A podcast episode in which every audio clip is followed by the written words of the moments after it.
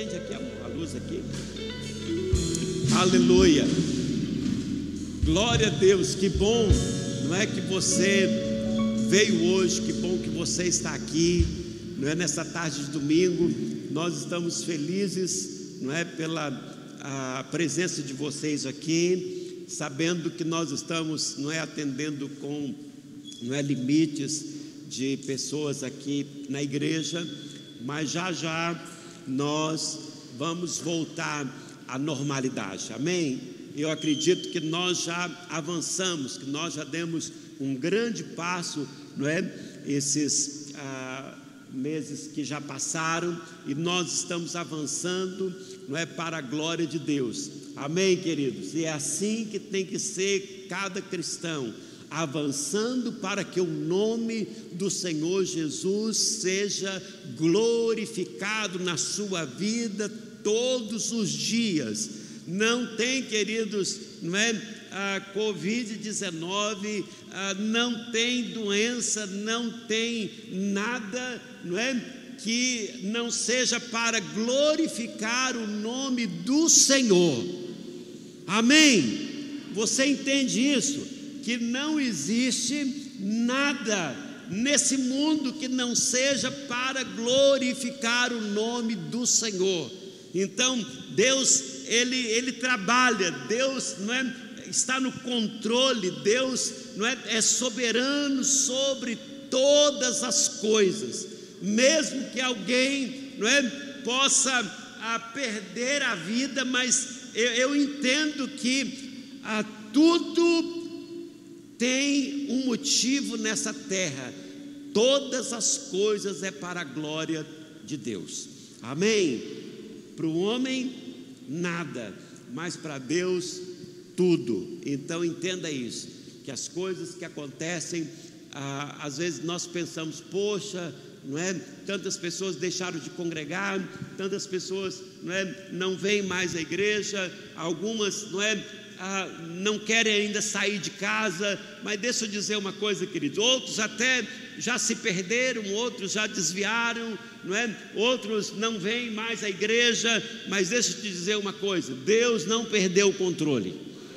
Amém. Deus está no controle de todas as coisas, e os que são dele, Ele vai trazer, não é? Ele vai trazer de volta, Ele vai a reanimar, Ele vai avivar, Ele vai levantar, Ele vai não é, trazer essas pessoas novamente, Ele vai trazer alegria, Ele vai trazer a paz, Ele vai trazer a cura, e é nisso, gente, que nós precisamos crer. Este é o Evangelho do nosso Senhor Jesus Cristo, esse é o Evangelho da boa notícia, das boas novas, amém? E é nesse Evangelho que você precisa crer porque nós escutamos tantas coisas. Olha, eu não assisto mais, não é, a, alguns jornais por aí, porque a gente liga a TV e só escuta. Morreram tantos, né? Tem tantos para morrer ainda. E só dá má notícias. Alguém precisa dar o que? Boas notícias. Amém? E nós temos, queridos, a, a boa notícia, porque a boa notícia ela vem do Evangelho. E se você crer no Evangelho, é certo, amém? Que você vai receber, não é? As coisas boas, que você vai receber o seu milagre, que você vai receber a sua salvação.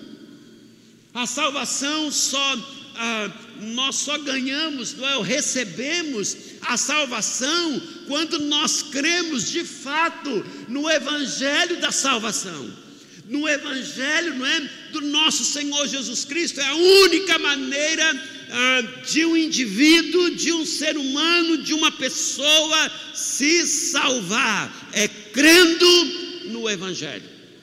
Não há nada que você faça, não é?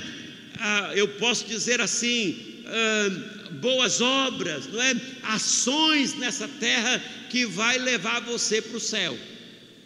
E é claro que todas as pessoas precisam praticar as boas obras. Esse é o ensinamento, não é, do evangelho, esse é o ensinamento de Jesus. Mas só praticar as boas obras não salva ninguém. É necessário que você coloque a sua fé, a sua confiança no Evangelho e assim você vai ser salvo, você vai ser curado, você vai ser liberto. Esta é a mensagem que está sendo pregado aqui também, toda quarta-feira, não é? No culto onde a pastora Vânia está ministrando e outras pessoas vão ministrar. Ah, eu disse para ela, na quarta-feira nós iniciamos, não é esse esse essa direção que Deus tem nos dado para o culto de quarta-feira, e eu disse, pastora, você começou o culto, mas não falou para as pessoas não é, do que se tratava o culto. O culto se trata de salvação, cura e libertação. Então, se você precisa de salvação, se você precisa de cura e se você precisa de libertação, o lugar que você precisa estar toda quarta-feira às 19h30 é neste lugar. E eu fiquei feliz em ver aqui tantas pessoas na quarta-feira, amém? Que estavam aqui e a pastora disse que foi, não é? Ah, uma enxurrada de testemunhos ah, de pessoas, ah, não é? Falando de como foram abençoadas, de como foram tocadas, não é? Pela palavra do Senhor. Então, se você quer ser curado, se você quer ser transformado, quer ser liberto, quer ser salvo, então quarta-feira, não é? Esteja aqui conosco no culto não é, para receber mais do Senhor. Amém? E lembrando também que nós estamos lá trabalhando na casa do, do encontro e estamos lá na, na fase de demolição, nós estamos tirando as paredes que precisam ser tiradas para serem construídas né, novas paredes para dar cara não é, à casa do encontro. E assim, ah, tem sido bom estar ali, não é, já sonhando com, não é, a preparação dos novos encontros. E a gente, eu já estou sonhando porque eu sou um sonhador. Eu sou um sonhador como José. A Bíblia diz que José teve um sonho não é? E que Deus falou com ele, não é? Naquele sonho, e naquele sonho ele viu os feixes, não é? Que os feixes se dobravam perante ele, e José contou, não é? Aquele sonho para ah, os seus irmãos e para os seus pais, e os irmãos de José ficaram, não é? Assim com inveja dele e sacaram logo rapaz, José está falando aí que ele vai dominar sobre nós, que ele vai reinar não é, ah, sobre nós, e eles deram um jeito ali de acabar com os sonhos de José. Falei assim: vamos não é, matar José, vamos jogar ele num poço, não é, ah, e vamos dar fim ah, na vida dele. Só que os planos de Deus, queridos, nunca falham. E quando você tem um sonho e acredita naquele sonho e crê nesse, ah, é, nesse sonho com fé verdadeiras, eles vão, não é, a serem concretizados na sua vida. Você nunca pode deixar de sonhar. Se você tem sonhos, não é? De ser um, empreendedor, se você tem sonhos de casar, de ter muitos filhos, se você tem um sonho, não é? De se formar, se você tem um sonho de ser um ministro, um pastor, ou seja lá o que for que você sonhou na sua vida, de ter coisas, de ter bens, continue sonhando, porque é do coração de Deus, queridos, é a alegria de Deus realizar os sonhos dos seus filhos. Assim como hoje é o dia dos pais, e nós, como pais, não é, ah, queremos realizar, não é, a participar dos sonhos dos nossos filhos, Deus também ele tem prazer em participar, queridos, dos nossos sonhos, quando nós sonhamos, não é? Quando nós não é? estamos avançando, quando nós cremos nele, que Ele pode nos ajudar, que Ele pode nos abençoar, que Ele pode nos prosperar, a fim de que nós não é? Ah, possamos alcançar aquilo que está no nosso coração.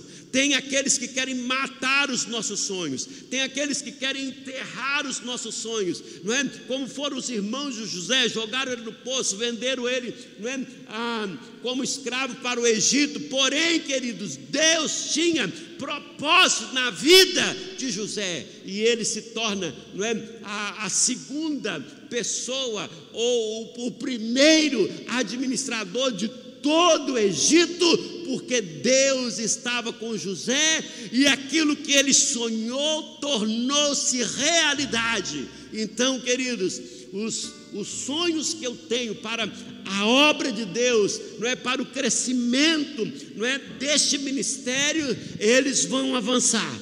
Ainda que eles não se concretizem todos em mim, mas vão se concretizar nos meus filhos nos filhos naturais e nos filhos espirituais. Amém. Então você precisa crer nisso, não é de que os sonhos, não é do ministério que Deus tem colocado no nosso coração, ele vai crescer a fim de que você, como filho desta casa, você como, não é, aquele que participa desse ministério, você vai desfrutar ou viver também os sonhos de Deus. Então, eu tenho sonhado, é? eu vou ali todo dia, eu vejo, eu fico vendo, eu fico vendo quantas pessoas vão passar por ali, quantas pessoas vão não é, conhecer a Jesus naquele lugar. Ah, estamos vendo ali, eu já fico pensando, gente, aqui dá para fazer uma boa vigília, não é? Durante a noite, um luau aqui nesse campo aberto, a gente fica sonhando com tudo que não é, a, a gente pode fazer para a ganhar vidas para esse reino. Então eu quero que também você sonhe. Amém? Eu quero que você acredite, eu quero que você participe, não é, desta obra e veja, queridos, não é o Senhor ah, realizando esse grande sonho. Então eu já vejo ali esta obra ficando pronta, não é? Estamos atrás aí dos profissionais. Essa semana vamos colocar lá o portão, Ficamos aí três semanas sem achar um pedreiro, agora já apareceu uns dez, não é? Ah, é assim, quando a gente procura, não acha, não acha, não acha, quando vem, vem uma enxurrada, não é? Aí ontem à tarde estava ali com, com os irmãos lá do para o lado da cidade operária, lá naquele canto, aí chegou um bando de irmãos, um é missionário, outro é dirigente de congregação, são todos pedreiros. Eu falei assim: então vamos sentar, vamos conversar para a gente dar seguimento aqui nesta, nesta obra. Aí conversamos lá um pouquinho, essa semana vamos reunir para ver onde é que vamos a começar, como é que vamos fazer, qual é o preço, e a gente vai fazendo a obra do Senhor. Amém? E eu quero ah, te dar a oportunidade, queridos, nesse momento, de fazer não é, a sua oferta, de fazer a sua semeadura, de plantar a sua semente. Eu quero falar com você que está em casa, não é você que está me assistindo. Esse é o momento onde você vai plantar a sua semente, você vai fazer o seu investimento. Amém? Ah, quem é que participou do seminário de finanças na semana passada aqui? Algumas pessoas não participaram, não é?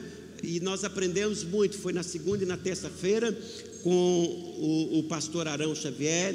Foi um seminário gratuito, amém?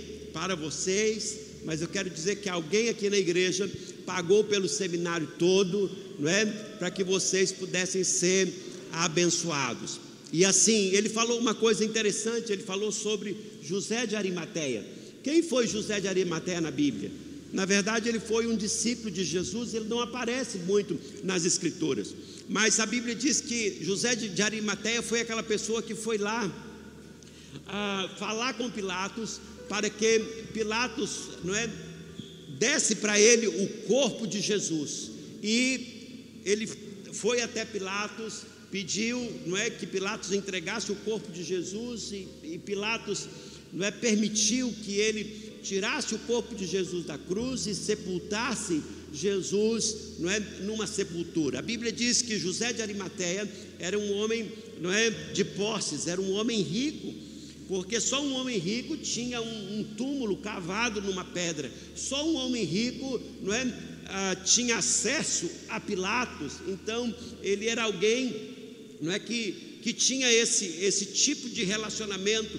E eu li um pouco sobre José de Arimateia, diz que ele era um comerciante, ele tinha uma frota de navios e fazia comércio, não é? E, e por isso ele era um homem muito rico da sua época. Só que ah, disseram que depois que José de Arimateia sepultou Jesus e, e teve, né? Depois que Jesus ressuscitou, aquele momento lá onde eles começaram a investigação para saber quem havia roubado o corpo de Jesus, porque eles ah, saíram com essa, não é, de que o corpo de Jesus ah, fora roubado. E na história dos judeus conta que José de Arimateia ele foi preso e condenado por causa disso. Ele ficou 13 anos preso, não é? E eles confiscaram, o governo confiscou toda a sua a fortuna, a sua riqueza, e depois de 13 anos diz que ele saiu da prisão, não é? teve a sua riqueza de volta, se tornou um homem rico e diz que ele investiu a sua riqueza na pregação do Evangelho. Então, queridos, como Arão Xavier disse que Deus não faz acepção de pessoas, mas ele faz acepção de atitude. Então, esse homem tinha uma atitude diferente. Ele era um homem rico e queria investir aonde? No Evangelho. Ele investiu não é no corpo morto de Jesus. Colocou Jesus num túmulo novo envolveu Jesus, não é? Nos, no, no, no linho fino, embalsamou o corpo de Jesus, colocou ali ele num, não é? num túmulo novo. Esse homem, que era um discípulo, que nem aparece muito nas Escrituras, uma, uma ou duas vezes, e ele faz esse investimento no reino de Deus. Então, essa é a diferença, queridos. Onde é que está o seu coração? A Bíblia diz que onde está o seu coração, aí está a sua riqueza. A Bíblia diz que Deus ama aquele que dá com alegria. Se o seu coração, queridos, está em qualquer outro lugar, ele vai amar outras coisas, mas não o reino de Deus. Se você é um empresário, se você é um trabalhador, se você não é, tem alguma coisa, e se você pensa, não é, da sua empresa, se você pensa nos seus recursos, não é, se você coloca o seu coração, não é, disso na obra de Deus, aí está o seu maior tesouro. E eu vejo que esta é uma atitude que é louvável diante de Deus. E Deus então pode lhe abençoar fazer você prosperar, fazer você crescer, porque você tem uma atitude de investir no reino. E Jesus ele fala isso em Marcos no capítulo 6. Que não adianta nós ajuntarmos o tesouro aqui na terra, porque o ladrão rouba, a ferrugem come, mas nós devemos ajuntar tesouros no céu. E a maneira de nós ajuntarmos tesouro no céu é investindo na obra de Deus. Quando nós falamos, queridos, ah, da, ah, não é, da casa do encontro, todo mundo aqui, todos os líderes de equipe aqui que fazem encontro, sabe quantas pessoas passam por ali e recebem a Jesus como Senhor e Salvador das suas vidas. Então é o maior tesouro que nós podemos adquirir são que vidas. Então, tudo que você puder fazer para investir em vidas, queridos, eu vou dizer que você terá um grande tesouro nos céus. Porque aqui nessa vida, tudo que você adquirir aqui, fica aqui. Você não leva nada para o céu. Porque lá será a nossa casa. Lá será o nosso futuro, lá será a nossa vida, ainda que não é, nós teremos acesso a essa terra, não é, quando nós quisermos.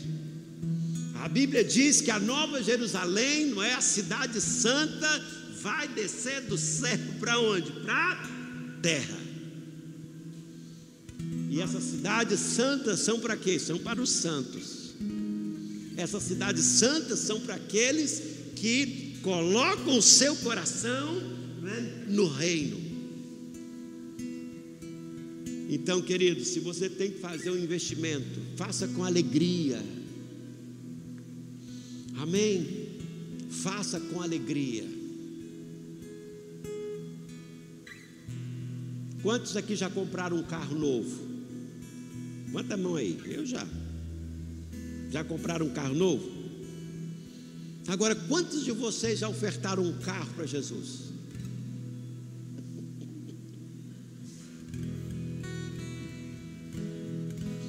Não é? Gente, é dessa forma. Talvez você está achando loucura, não é? Mas quantos têm esse coração? Quantos têm, não é, verdadeiramente esse coração fincado na obra do Senhor, capaz de fazer coisas, entende, diferentes, implantar alguma semente extraordinária para o crescimento do reino de Deus. Eu estava ouvindo o pastor Silas Malafaia, e ele estava numa live aí com outro pastor conhecido meu, e ele estava dizendo que nesse tempo de pandemia, uma pessoa do, do ministério dele, membro da sua igreja, ah, teve um faturamento extraordinário nesse tempo de pandemia e deu, deu para não é, o Senhor uma oferta de 300 mil reais. Ele falando assim, ela, ele teve um faturamento que o dia foi de 300 mil reais. E eu fico pensando, meu Deus, onde é que estão esse povo aqui da nossa igreja? Aqueles que terão, não é, um grande faturamento capaz, não é, de ficarem tão prósperos, tão ricos, que darão, não é, ofertas nesse, nesse nível, não para o pastor. Se quiser dar para o pastor, glória a Deus. Você que está assistindo em casa, se quer abençoar o pastor de vocês, se querem abençoar a pastora de vocês, vocês fiquem à vontade, mas querendo que investir no reino de Deus, queridos, com aquela oferta, porque se você não sonhar isso, se você não desejar isso, se você não pôr seu coração nisto, querido, como é que você vai fazer? Nós precisamos sair não é, do, do natural para o sobrenatural. O natural é o que você pode fazer, o natural é a oferta que você pode semear. Mas e o sobrenatural, a sua fé, o seu sonho, o seu coração? Então nós precisamos sair do natural, queridos, para o sobrenatural. E eu creio, com todo o meu coração, Olha, nós demos um carro há dois, três anos atrás, não é? E nós tivemos condições de comprar um outro melhor ainda daquele que nós demos. Amém? E não foi com dinheiro da igreja, não, não foi com dinheiro de salário do pastor, não. Foi porque Deus nos abençoou porque as pessoas às vezes veem o pastor com um carro bom, vê o pastor com uma casa boa, eles logo pensam, não, foi a igreja que deu. Nós não temos essa cultura aqui, não é? Que a igreja dá isso, que a igreja faz isso, ainda que ela possa fazer sim, não é errado, não. Mas, queridos, quando você põe o seu coração na obra, quando você crê, eu estava ouvindo o Luiz Hermínio, ele estava dizendo: Olha, a casa que eu moro, eu não comprei, não, eu ganhei. E ele diz: É assim que eu vivo, porque o Senhor usa pessoas, o Senhor abençoa pessoas, o Senhor prospera pessoas, o Senhor faz com que essas pessoas também abençoem, não é? O reino de Deus, assim como foi com José de Arimateia. Jesus não tinha nenhum túmulo, mas Deus usou José de Arimateia para colocar o corpo de Jesus num túmulo novo, cavado numa pedra.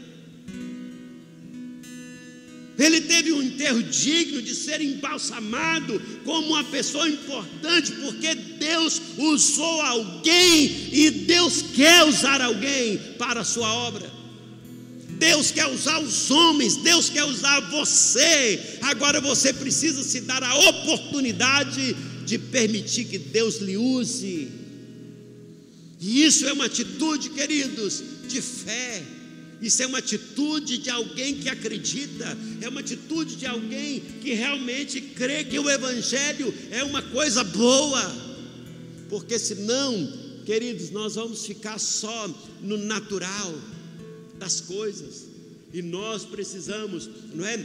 Experimentar o sobrenatural de Deus, por isso, queridos, tenha fé, tenha coragem, acredite num evangelho de poder.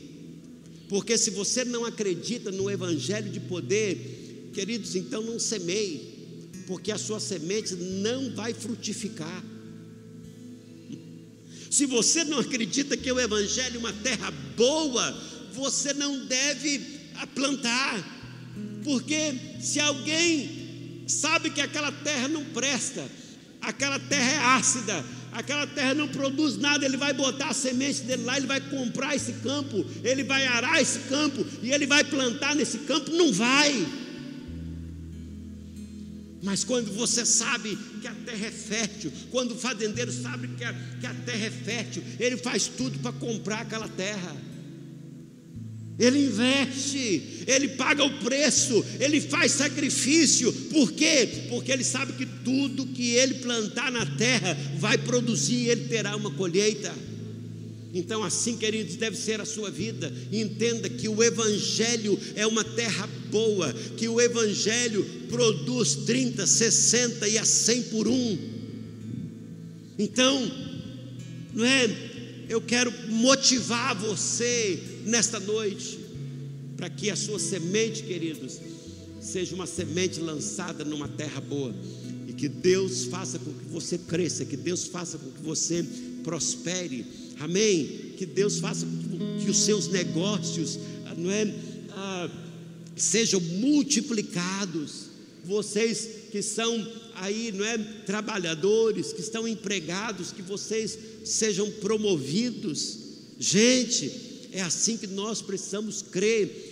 Ah, sábado passado, Zé estava falando a respeito da palavra de Deus, não é?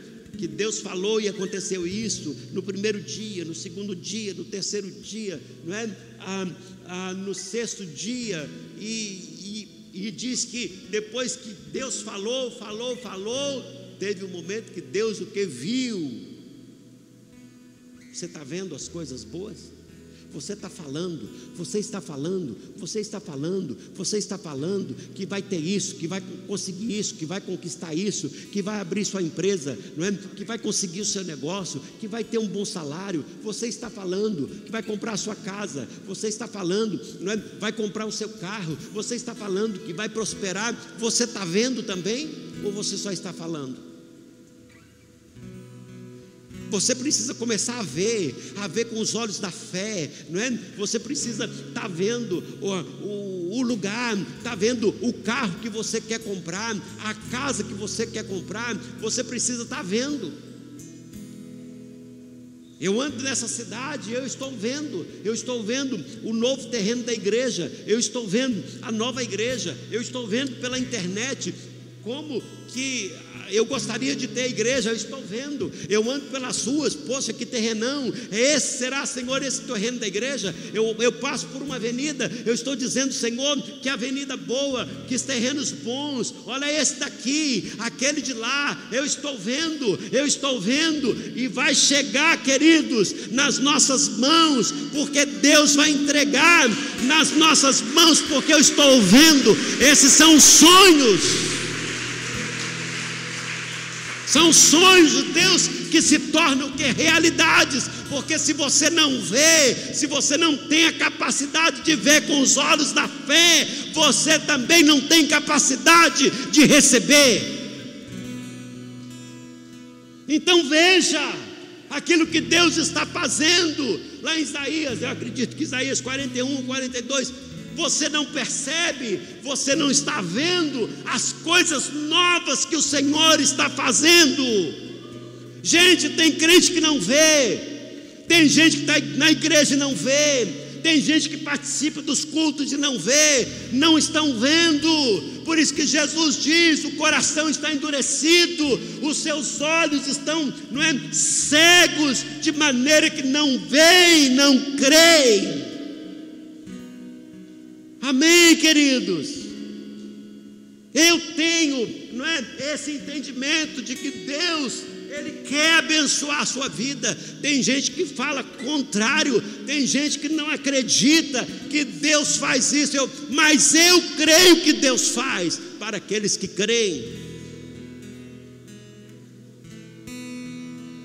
Eu fico aí vendo uma meia dúzia de pastores batendo, batendo, batendo, batendo em outros ministérios que estão crescendo, que estão prosperando. E se você olha para o ministério deles, é uma meia dúzia de pessoas, e eles estão batendo que não é assim, que não é assim, que não é desse jeito. Então que eles façam do jeito certo, que dê certo. E eu quero dizer para você, queridos, que eu creio que Deus quer fazer essa mudança. Não tem Covid, não tem, não é? Ah, tempo difícil, tempo de crise. Para Deus não existe isso. Ele envia crise, ele envia o tempo difícil. E eu quero dizer, queridos, que os que estão focados, os que têm a capacidade de ver, eles são vencedores. Tem muitos que se passam por vítima. Ah, porque é, o tempo é difícil, é porque é essa pandemia, é porque a crise, é o desemprego, é o governo, é o país, é, é tantas coisas. Gente, qual é o Deus que você crê? É o Deus que fez os céus e a terra. O, o salmista, lá no Salmo 121 ou 22, qualquer me ajuda aí, ele diz: Eleva os meus olhos para os montes, de onde me virá o socorro? O meu socorro vem do Senhor que fez os céus e a terra. O meu socorro vem do Senhor que fez os céus e a terra. É dele que vem a nossa ajuda, é dele que vem o nosso socorro, é dele que vem, queridos, não é? as nossas finanças, é dele que vem os nossos recursos. É dele que vem a vida, é dele que vem a alegria, é dele que vem a força para que a gente possa continuar.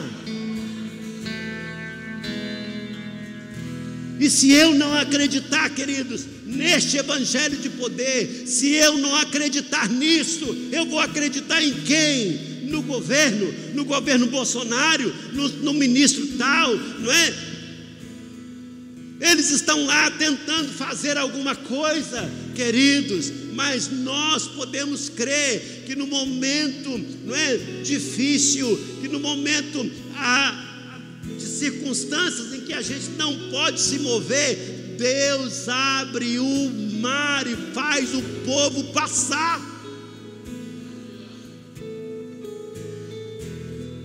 O povo estava ali diante, não é?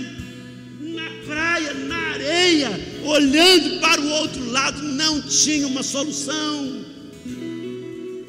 Faraó estava vindo com o seu exército o Senhor disse para Moisés: diga ao povo que marche.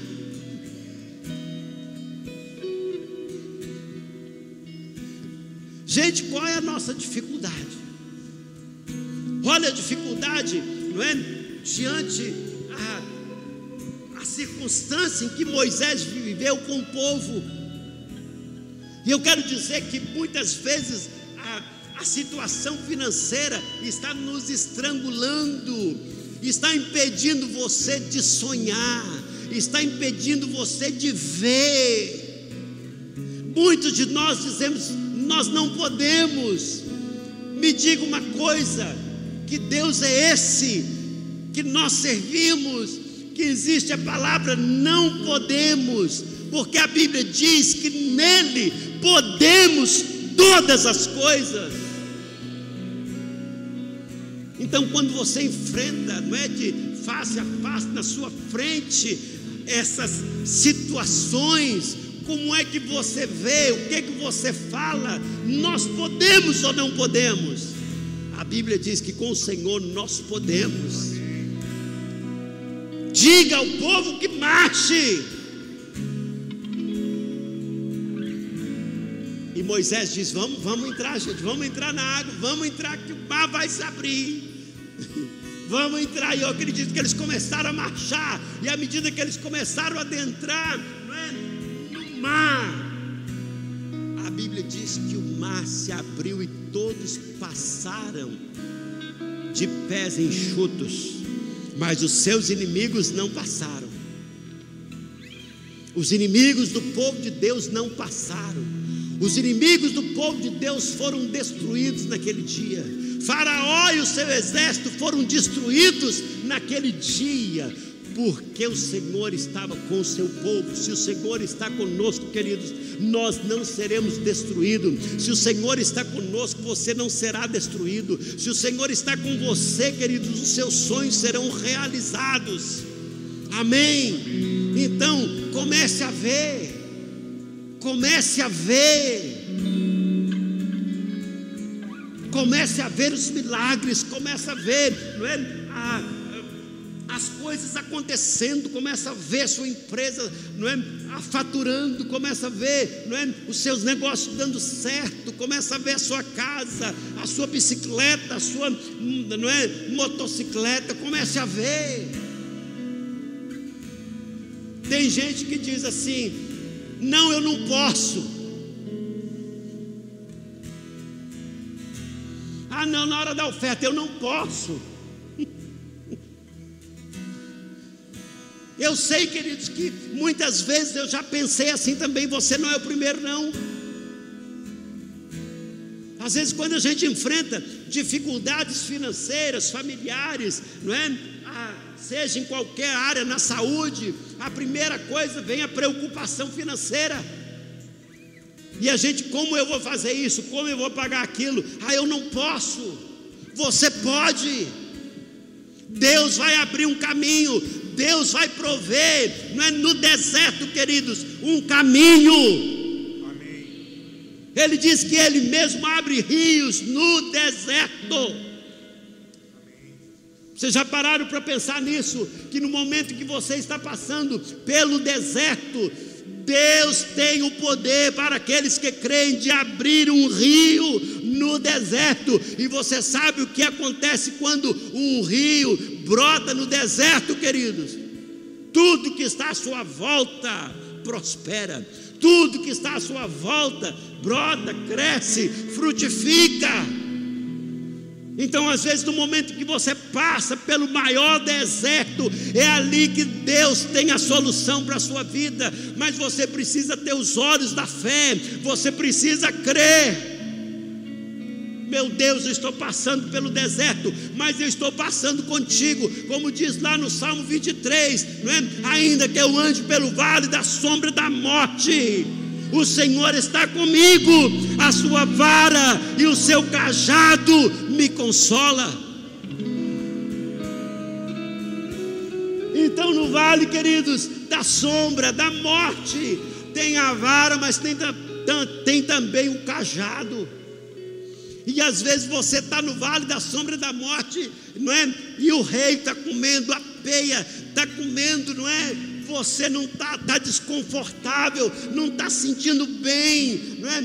Está ali passando pelo vale sombrio, o vale da morte mas o Senhor tem a sua vara e o Senhor também tem o seu cajado, Ele vai te conduzir. Você vai passar pelo vale, você vai atravessar o vale sombrio da morte e vai sair num campo verdejante onde tem uma mesa preparada, uma mesa farta, onde o cálice querido transborda.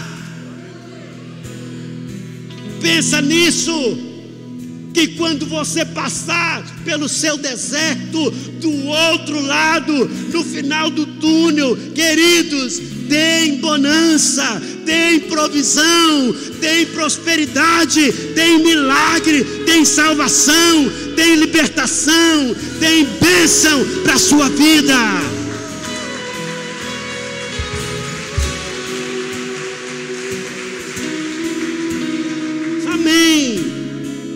Quando eu digo, queridos, num evangelho de simplicidade, de um evangelho puro, é este evangelho de poder que salva, que transforma, que liberta, mas eu preciso colocar o meu coração nesse evangelho.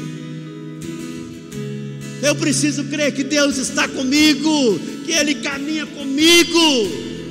Não quero dizer, queridos, todos os momentos irão bem, mas, queridos, nos momentos difíceis, no tempo de guerra, no tempo da provação, o Senhor não deixou você só.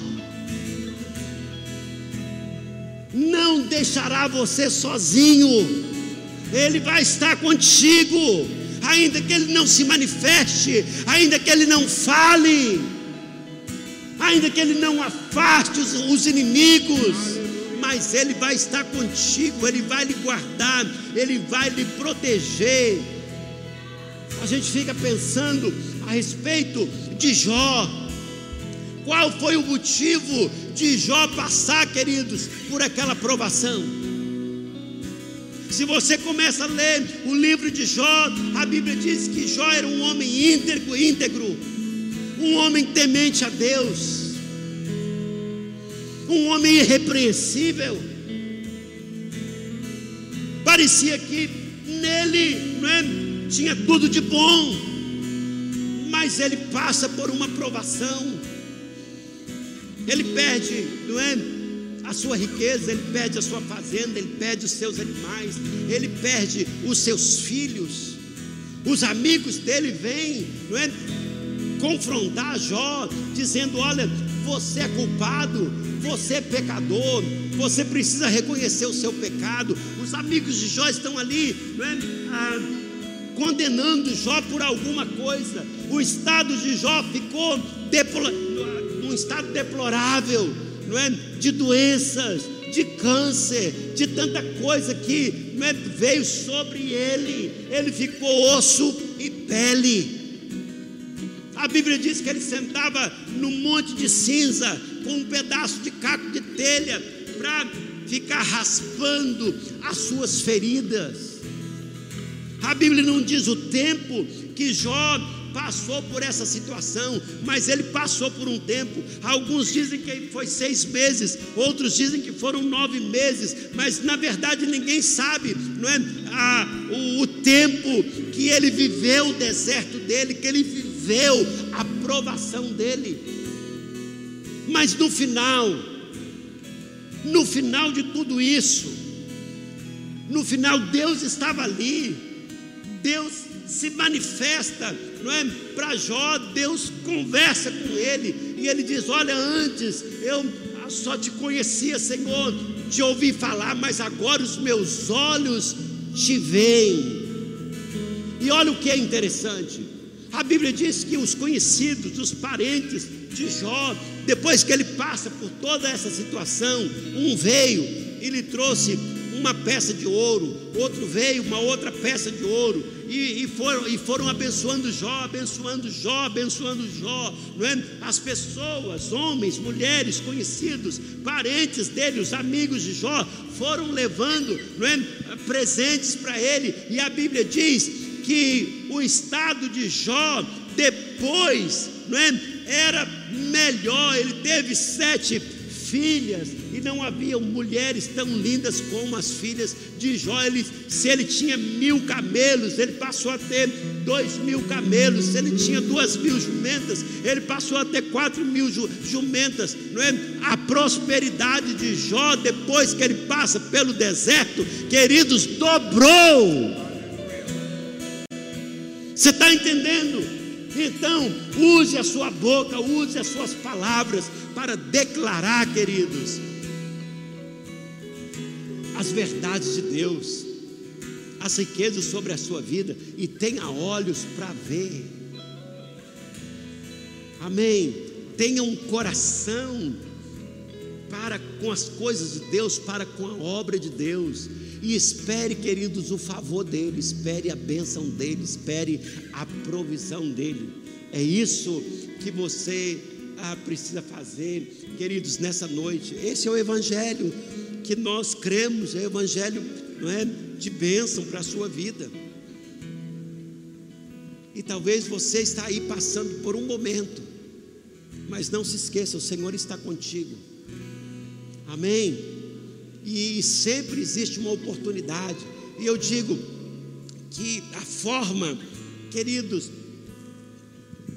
de nós crermos é fazendo. Porque eu não posso dizer eu creio e não fazer nada. A única maneira de você falar assim, eu creio no Evangelho é fazendo algo. É botando isso em ação. Isso que nós chamamos de fé. Eu, não é, eu creio e vou colocar isso em prática.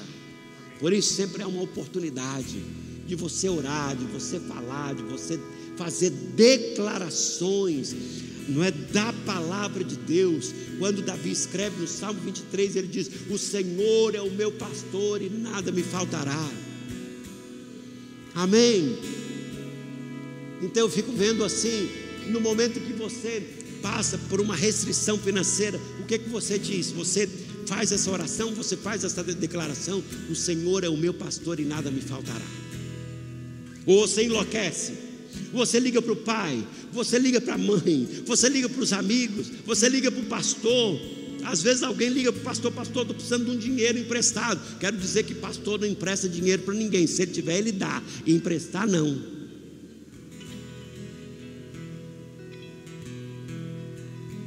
Certo? Isso serve para todo discípulo também. Porque se você emprestar o dinheiro e o cara não pagar, ele vai se tornar seu inimigo. Ele não volta mais na igreja, ele não vai mais na sua casa, perdeu a amizade. Não é verdade, gente? Então dinheiro não se empresta, dá. A Bíblia ensina dá, dá para o teu irmão está necessitado, dá para ele. Amém? Está precisando de dinheiro emprestado, dá, dá cem, dá mil, dá para ele, não cobre ele. Ou se emprestar também, não cobre. Porque na hora que você cobrar, se tornou seu inimigo. Melhor amigo se torna inimigo. Não é? A ovelha querida do pastor, se não pagou, não é? Foge da igreja, desaparece. Aí depois você liga para ele, ele nem lhe atende no telefone. Amém, queridos? Então declare essas palavras de vida. Declare o Senhor é o meu pastor, não vai me faltar, não vai me faltar a comida, não vai me faltar o dinheiro do aluguel, não vai ah, me faltar nada. Eu ouvi uma historinha hoje, eu estava ouvindo uma ministração e, e, tinha uma senhora que saía na porta todo dia, agradecia a Deus, agradecia a Deus ah, pelo dia, agradecia a Deus e o vizinho dela, né, que não acreditava em Deus, estava sempre ali na vizinhança, escutava ela louvar a Deus, ela pedindo as coisas para Deus, agradecendo a Deus pela comida, pedindo a Deus pela comida. E no dia que ela estava lá pedindo a Deus naquele dia pela comida, ela, o cara foi lá no supermercado, comprou uma cesta, não é, do supermercado e colocou lá na porta. E ela vai na porta, ela diz: Oh Deus, obrigado, não é? Ah, porque o Senhor me enviou a comida. Aí o vizinho: Não, não foi Deus que te enviou, não, foi eu. Aí ela diz: Obrigado, Senhor, porque o Senhor ah, envia, não é, a, a comida ah, pelo o diabo e faz com que ele pague por ela. Entendeu? E às vezes é assim, Deus usa até o diabo, faz com que o diabo não é compre as coisas, ah, lhe dê de presente, porque Deus é Deus, e se ele ordenar que o diabo solta, ele tem que soltar. Você entendeu? Então ele faz o diabo pagar pela cesta de comida, como aquela senhora, ela, ela é obrigada, Senhor, porque o Senhor envia comida e ainda faz o diabo pagar por ela. Então é dessa forma, queridos, que nós precisamos acreditar em Deus. É dessa forma que nós precisamos crer neste Evangelho. É nessa simplicidade, às vezes a gente acha, ah, não, que a gente precisa fazer outras coisas. É claro que todo mundo tem que trabalhar, todo mundo tem que estudar, todo mundo tem que, não é, ah, se virar por aí, mas crendo que o Senhor é quem abre as portas de bênçãos sobre a sua vida.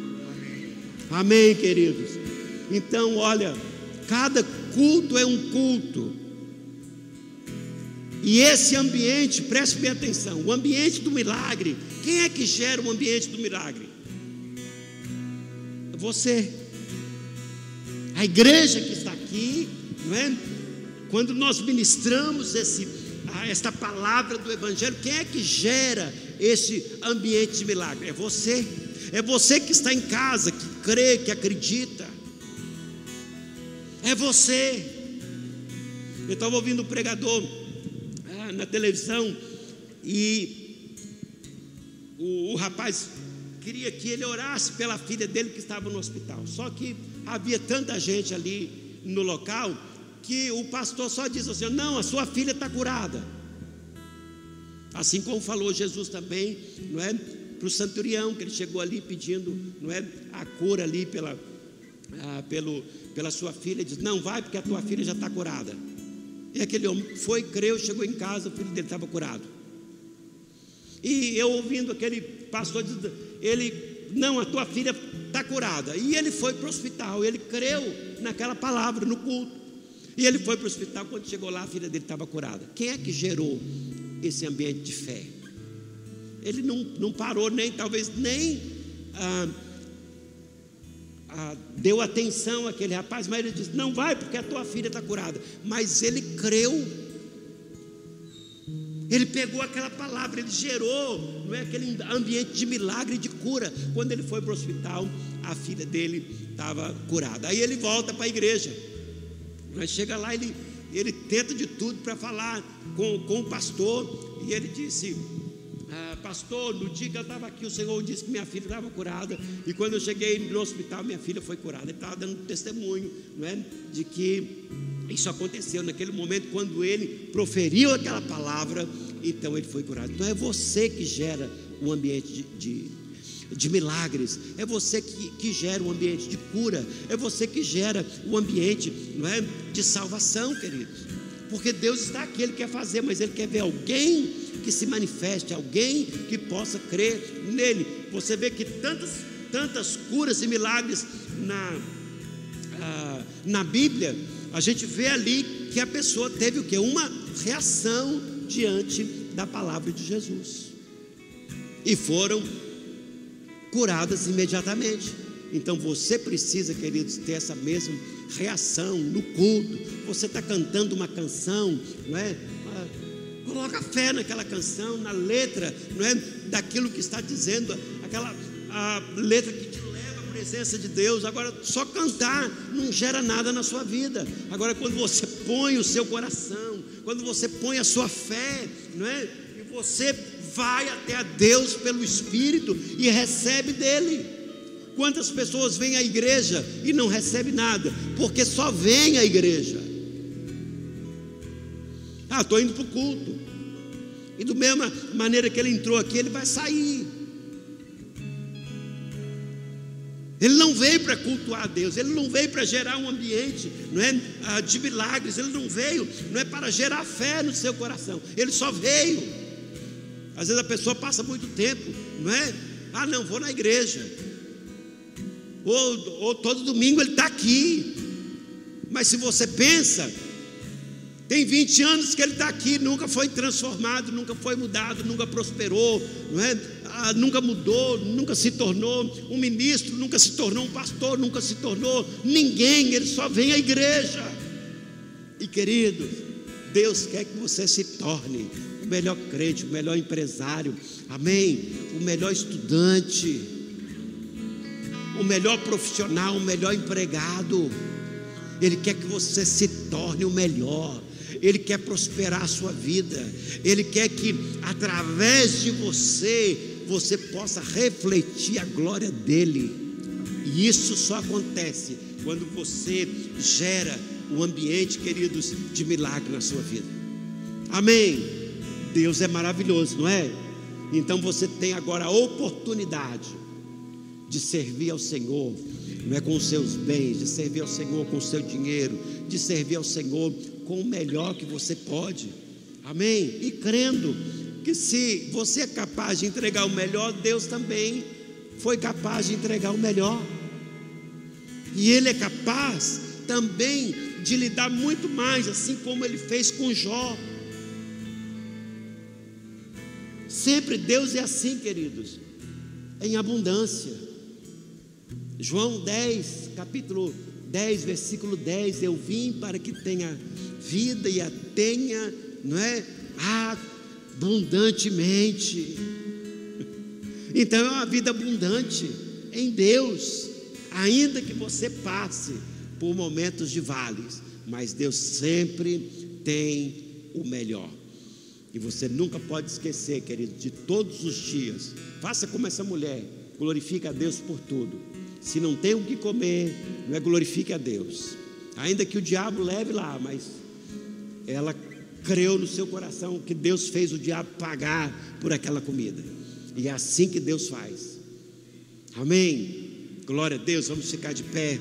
Eu quero te dar a oportunidade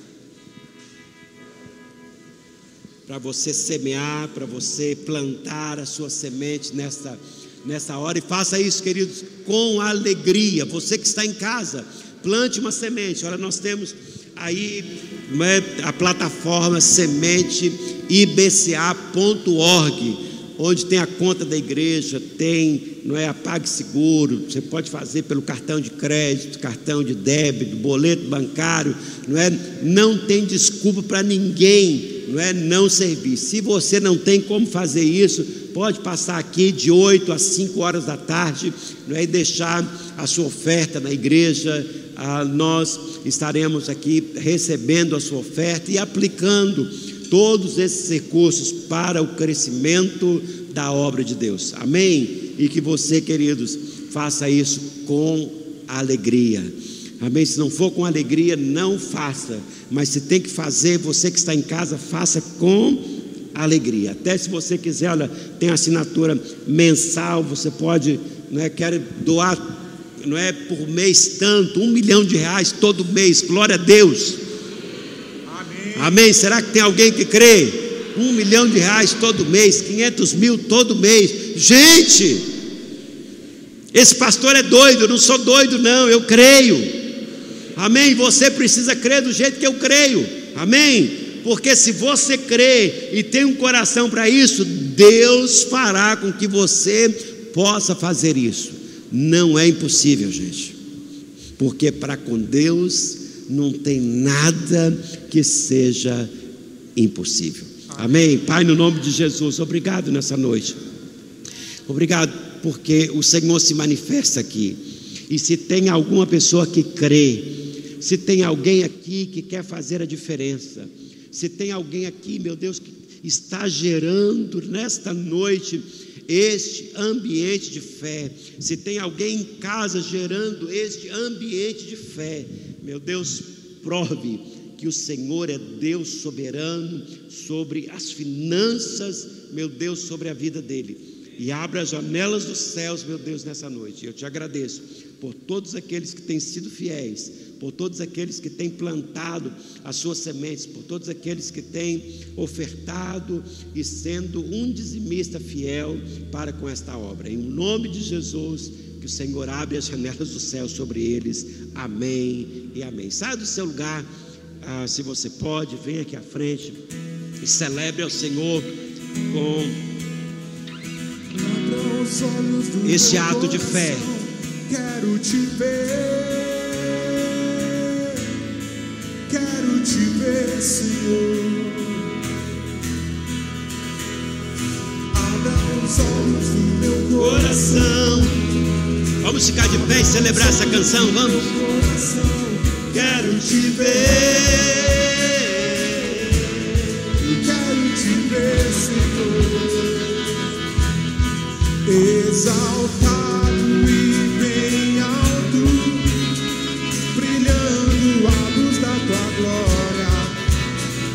Derrame teu amor e poder, pois tu és santo, santo, santo.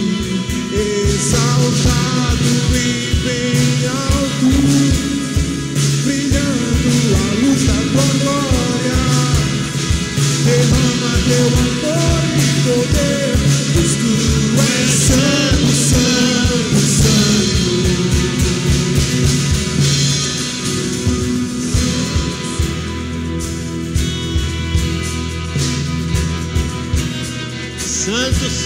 santo, é o Senhor.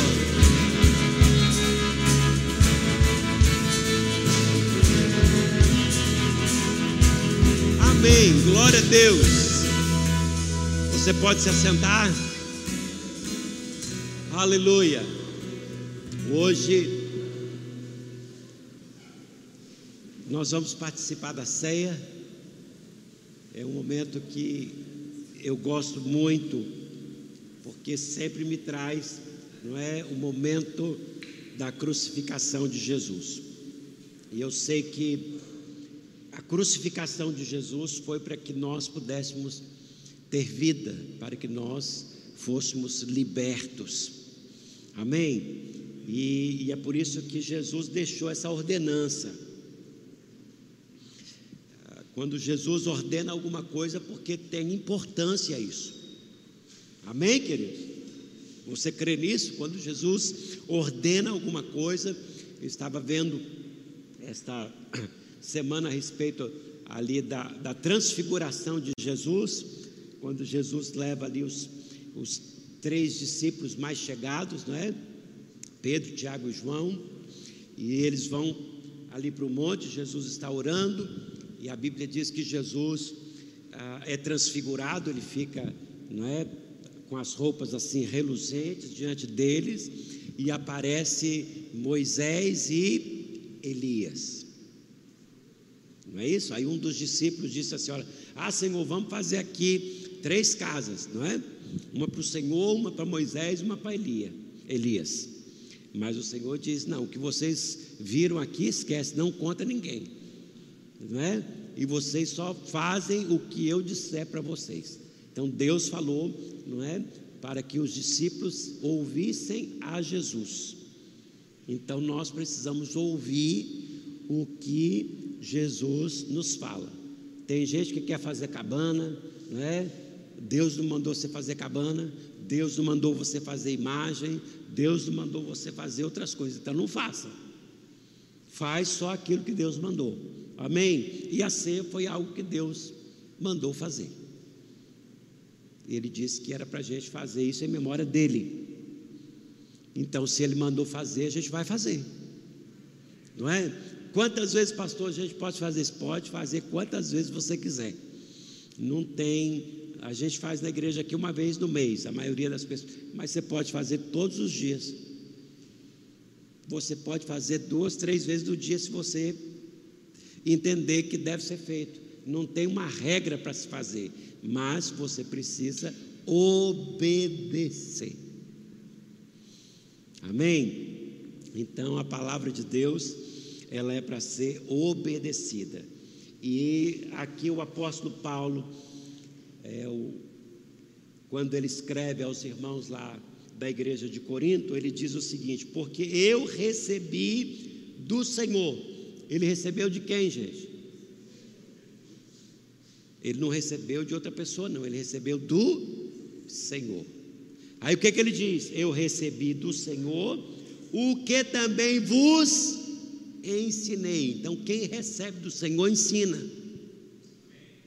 Se você não recebe nada de Deus, não fale nada, fica calado. Mas se você recebeu da sua palavra, se está na sua palavra, você pode ensinar. Hoje existem muitas religiões no mundo. Muitas que ensinam o que? Doutrinas e ensinamentos que não foram recebidas do Senhor, foram recebidas dos homens. E eles botam isso como doutrina a serem obedecidas, mas aqui o apóstolo Paulo está dizendo: o que eu recebi de Deus, o que eu recebi do Senhor, então eu ensino para vocês. E ele diz que o Senhor Jesus, na noite que foi traído, tomou o pão e, tendo dado graças, o partiu e disse: Tomai, comei isto, é o meu corpo que é partido por vós, fazei isto em memória de mim. Semelhantemente, também depois de cear, tomou o cálice, dizendo: Este cálice é o novo testamento no meu sangue. Fazei isso todas as vezes que beberdes em memória de mim, porque todas as vezes que comerdes este pão e beberdes o cálice, anunciais a morte do Senhor até que ele venha. E ele disse ainda mais: portanto, qualquer que comer este pão ou beber o cálice do Senhor indignamente será culpado do corpo e do sangue do Senhor. Examine-se, pois, o homem a si mesmo, e assim coma deste pão e beba deste cálice, porque o que come e bebe indignamente, come e bebe para sua própria condenação, não discernindo o corpo do Senhor. Por causa disso, há entre vós muitos fracos e doentes, e muitos que dormem, porque se nós não julgássemos a nós mesmos, não seríamos julgados. Mas quando somos julgados, somos repreendidos pelo Senhor para não sermos condenados com o mundo. Então, esse ensinamento, queridos, que o apóstolo Paulo está trazendo aqui à igreja de Coríntios, ele disse: olha, que ninguém coma sem crer. É o que eu preguei tudo aqui hoje. Você vai comer do pão, vai beber do cálice? Então coma crendo. Crendo no sacrifício do Senhor crendo que ali ele levou não é, os nossos pecados, crendo que o pão partido, não é que foi partido por nós, aquele pão representando o corpo de Cristo, que levou o que? Sobre o corpo a maldição, queridos, que era sobre nós, a maldição, não é? A, das enfermidades, das doenças, Jesus levou em seu corpo. Então, quando eu como o pão, eu como crendo que Jesus me sarou, que Jesus me curou, que Jesus me libertou. Eu como crendo. Esse ambiente de fé precisa ser gerado, queridos, no momento da ceia, porque o apóstolo Paulo recebeu do Senhor e agora ele está ensinando isso. Ele diz: ninguém coma do pão, não é? e nem beba do cálice indignamente. Ele diz: por, por causa disso, há muitos não é, que comem sem acreditar, que comem de qualquer forma, não é, que comem sem dar valor ao sacrifício de Cristo. Ele diz: estão doentes, estão padecendo, estão morrendo, e muitos já dormem. Por quê? Porque estão comendo de qualquer forma, mas para aquele que come com fé, aquele que come crendo, aquele que come celebrando, não é? A vitória que Cristo nos alcançou na cruz do Calvário, quando ele diz: e está consumado toda a obra de salvação no mundo, eu, não é? Conquistei, está acabado toda obra não é, de Deus para com o ser humano. E por isso, queridos, nós precisamos crer, não é? Ah, nesta palavra, neste evangelho que foi recebido, não é, por alguém dos céus. Então, ao comer, ao participar, eu participo crendo. E quando eu participo crendo, eu ando em vitória. Quando eu participo crendo, eu ando não é, no meu milagre, recebendo não é, essa transformação do poder do Evangelho na minha vida. Amém, querido? Olha para mim, isso é maravilhoso. Para mim, não é? Isto é maravilhoso. A gente poder, não é viver, ter essa revelação da palavra do Senhor. Amém? Então é dessa forma que você participa da ceia. Então você vai pegar um pão, um pedaço de pão, vai pegar um cálice e você vai crer nesta palavra. Eu creio, Jesus. Eu creio na minha saúde. Eu creio na vida abundante, não é? Que Jesus me conquistou na cruz. Amém, queridos?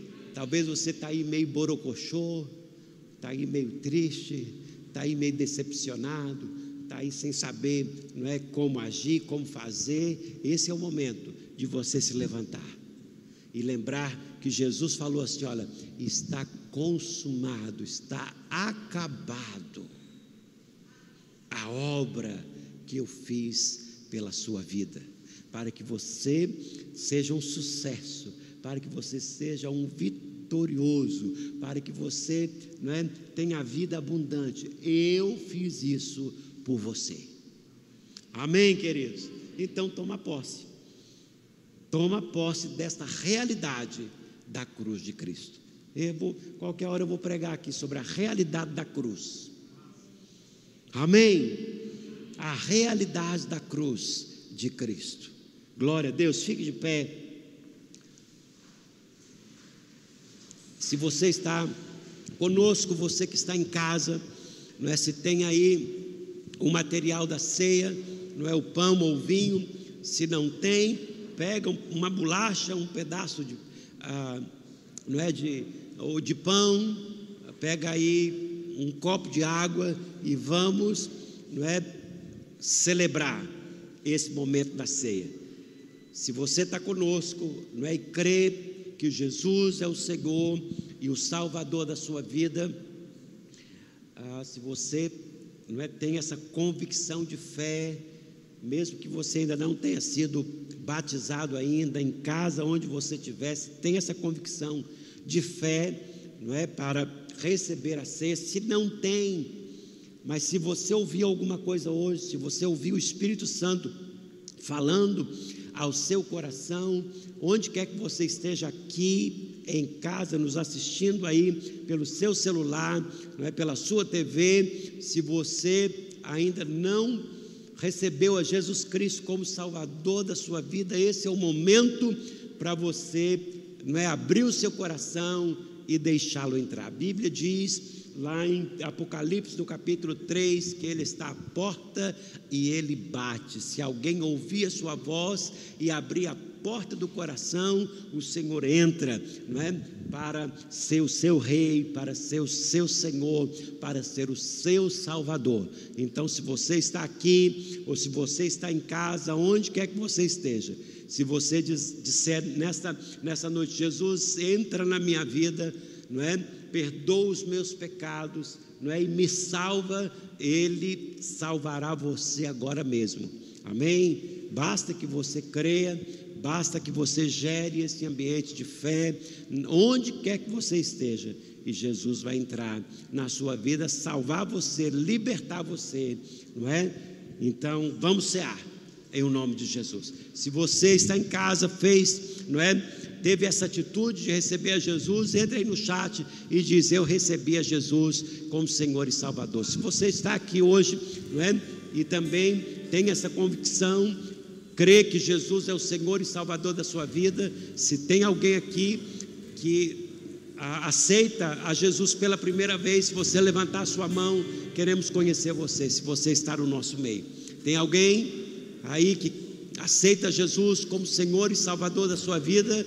É só levantar a sua mão e nós queremos orar com você. Enquanto os nossos irmãos passam aí os elementos da ceia, amém? Vamos louvar o Senhor. Pegue um pedaço de pão e o, o cálice contendo vinho e vamos celebrar a Deus. Que quebra o jugo do meu pecado, é tão mais forte, Forte é o meu amado, o Rei da Glória, o grande Rei dos Reis.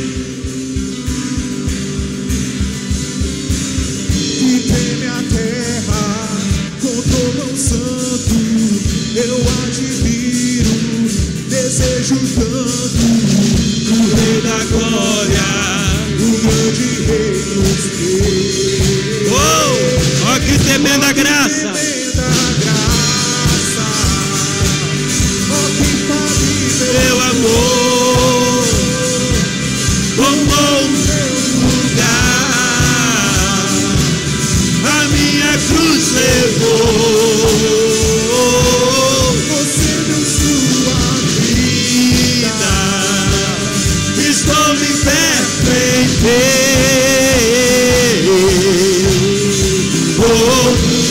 Jesus, eu canto pelo que fez por mim.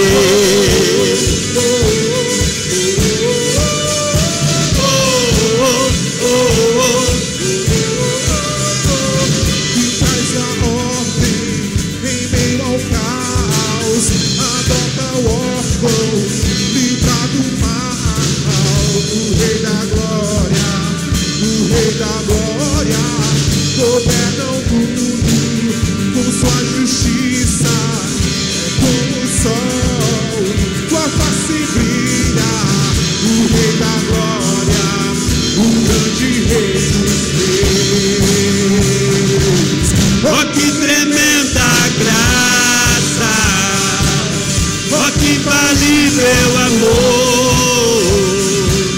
Tomou o meu lugar, levou. Você deu sua vida, estou liberto em. Oh, Jesus, eu canto pelo que fez por mim. Aleluia. Amém. Então nós podemos cantar nessa, nessa noite por aquilo que Jesus fez por nós. Glória a Deus. Todo mundo já recebeu aí o pão e o vinho.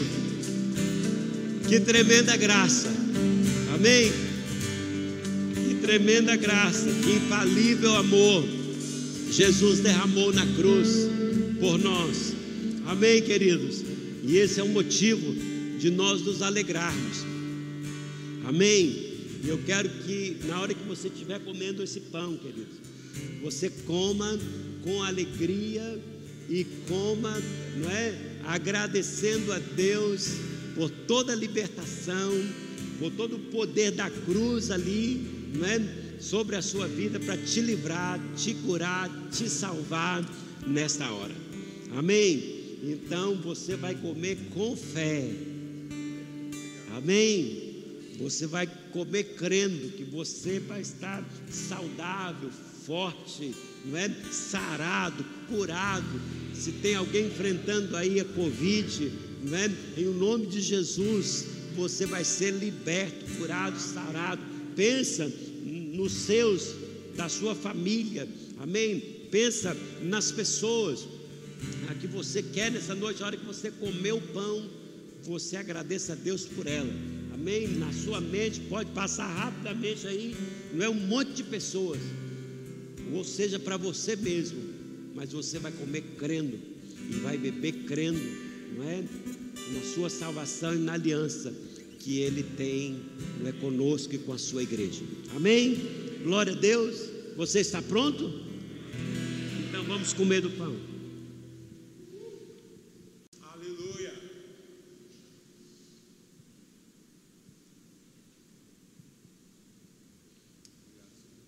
Glória a Deus. Vamos tomar do cálice.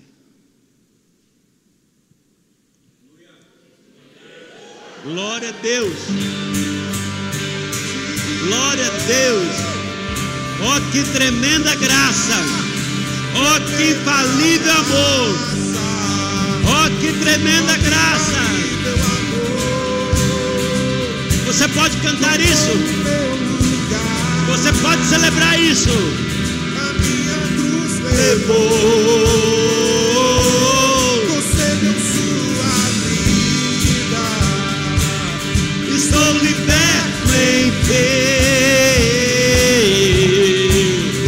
Oh, Jesus, eu canto pelo que fez por mim. Mais uma vez, ó que tremenda graça.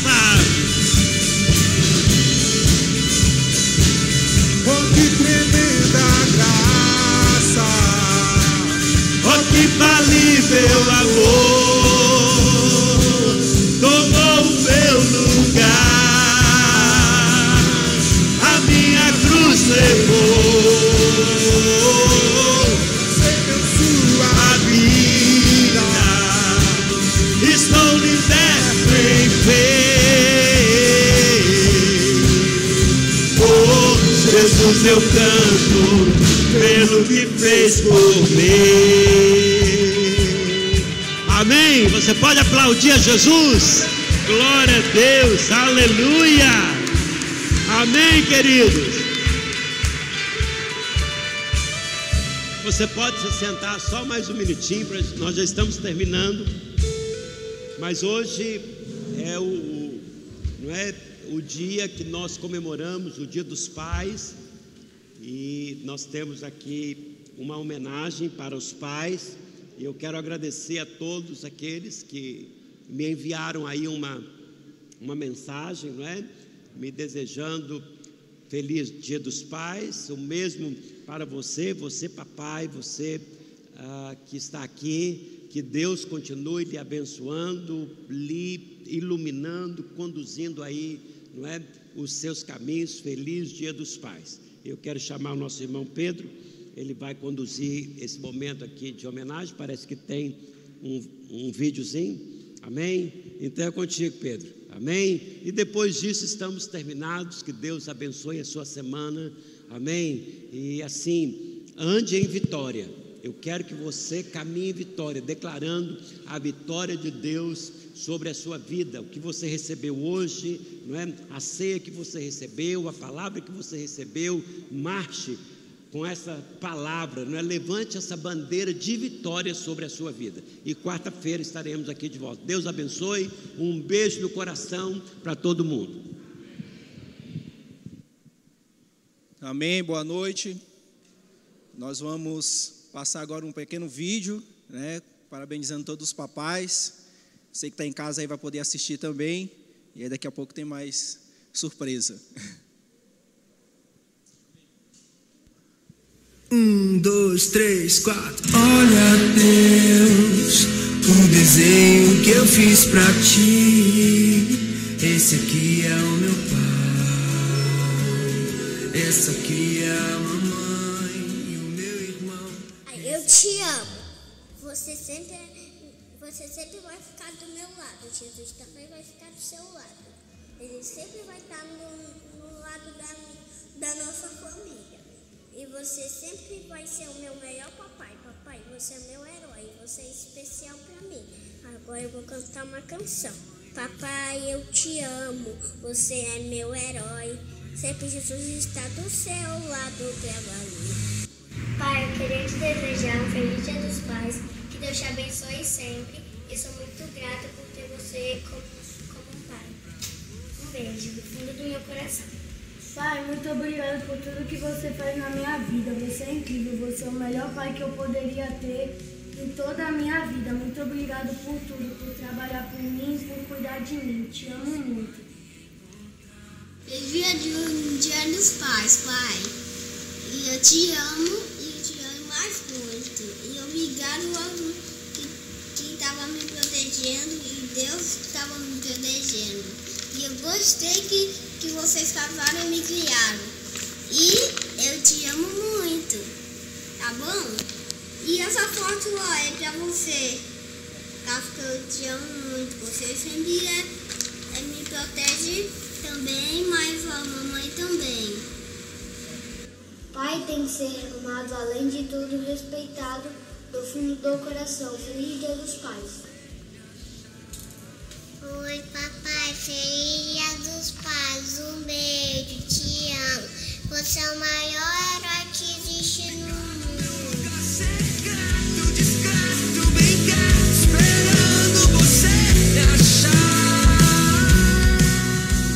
E aí pessoal, tudo bem com vocês?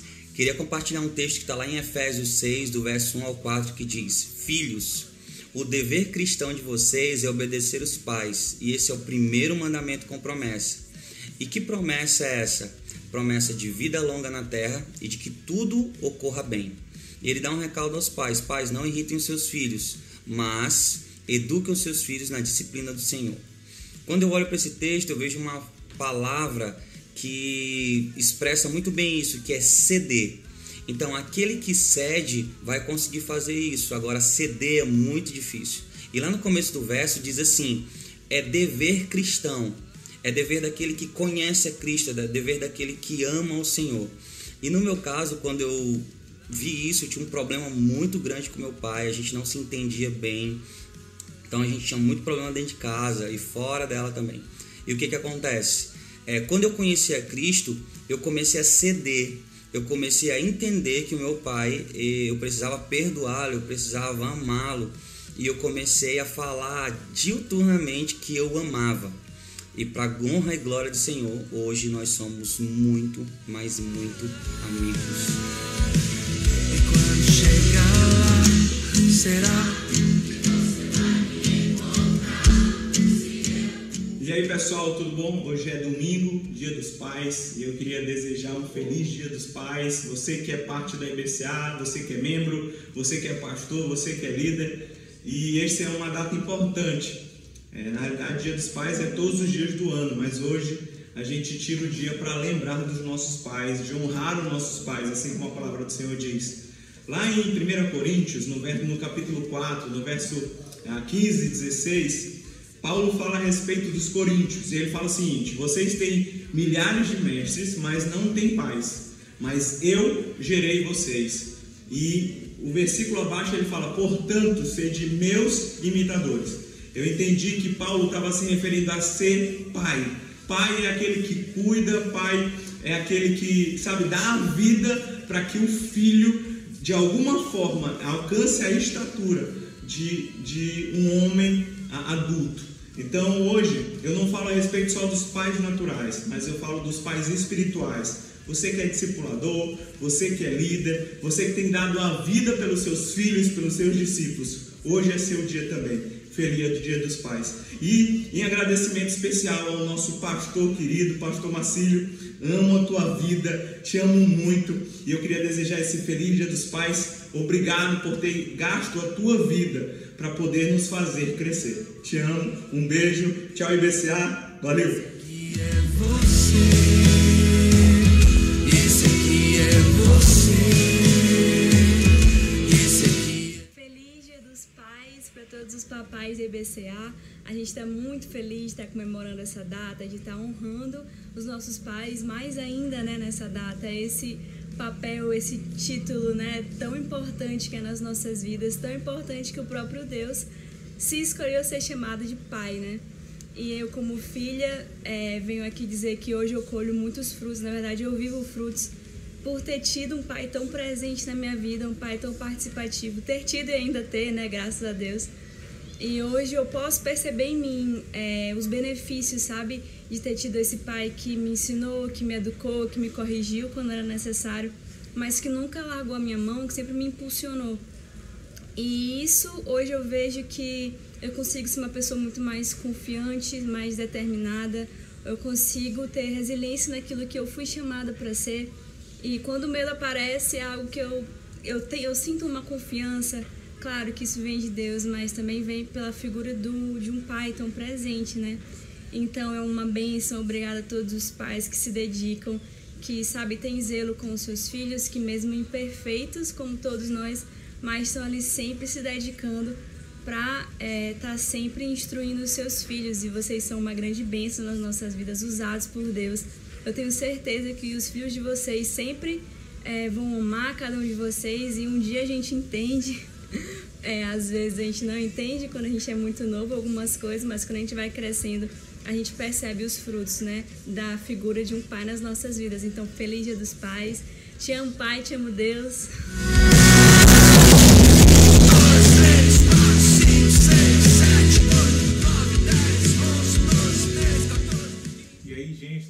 vocês. Voltam aqui para gravar um vídeo para homenagear os Jesus Pais, em nome da IBCA, nossa igreja. E eu queria lembrar, lá em Gênesis, diz que Deus ele criou o homem para cuidar e cultivar do jardim.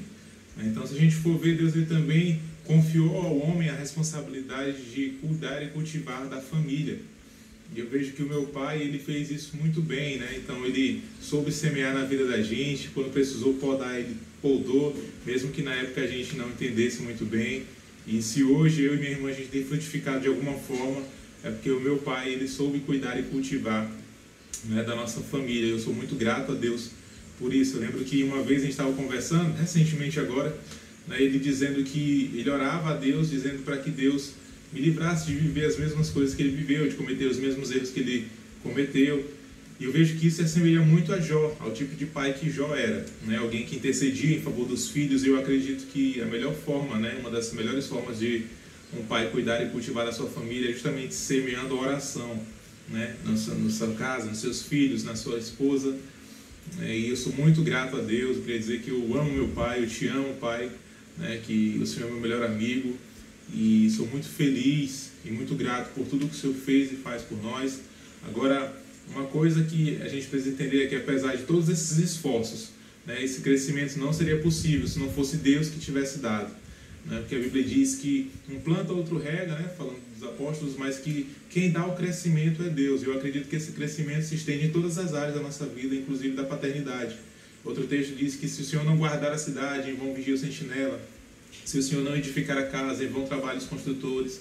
Então, se o Senhor não der o crescimento dos frutos, em vão trabalham os agricultores. Então, Pai, obrigado por tudo. Queria deixar aqui né, um feliz Dia dos Pais para todos os pais, especial para o meu. Né, dizer que vocês são bênção nas nossas vidas, né, que é um papel muito importante, um papel que se assemelha de Deus, de Pai, né, que a paternidade é fundamental para a gente romper algumas coisas, quebrar alguns ciclos. Né, e eu sou muito grato a Deus por isso. Então, Feliz Dia dos Pais a todos os pais e também queria desejar aqui, em especial, né, os nossos pastores, pastor Macílio e o meu outro pastor, Zé Carlos, né, que são bênçãos, que é, dão um puxão de orelha quando é preciso, né, mas que estão sempre ali cuidando, se dedicando para que a gente possa amadurecer, conhecer um pouco mais de Jesus a cada dia. Então, a todos os pais, um feliz Dia dos Pais e que Deus abençoe, em nome de Jesus.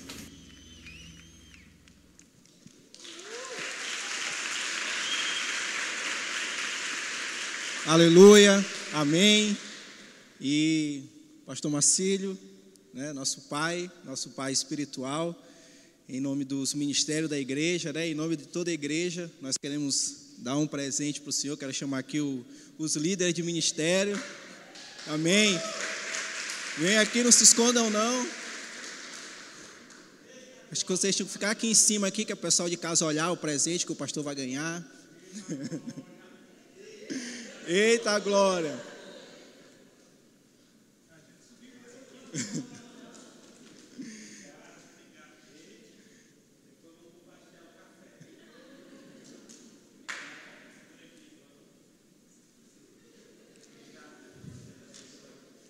Amém.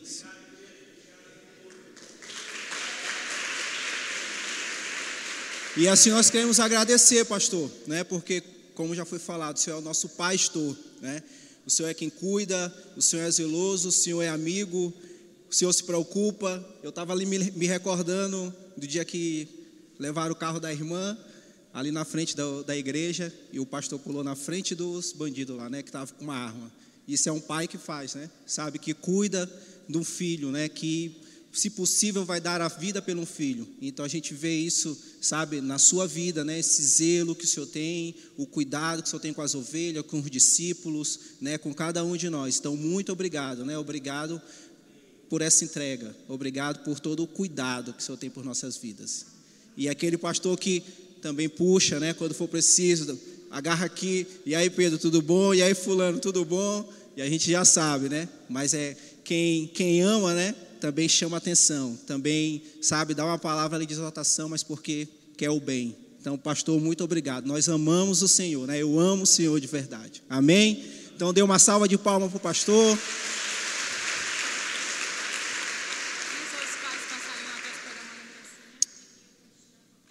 Amém. Né? Então, aqui no, no final ali da igreja, no começo da igreja, tem uma lembrancinha para os pais aqui presentes. Você pode tirar foto, né? E você pode celebrar.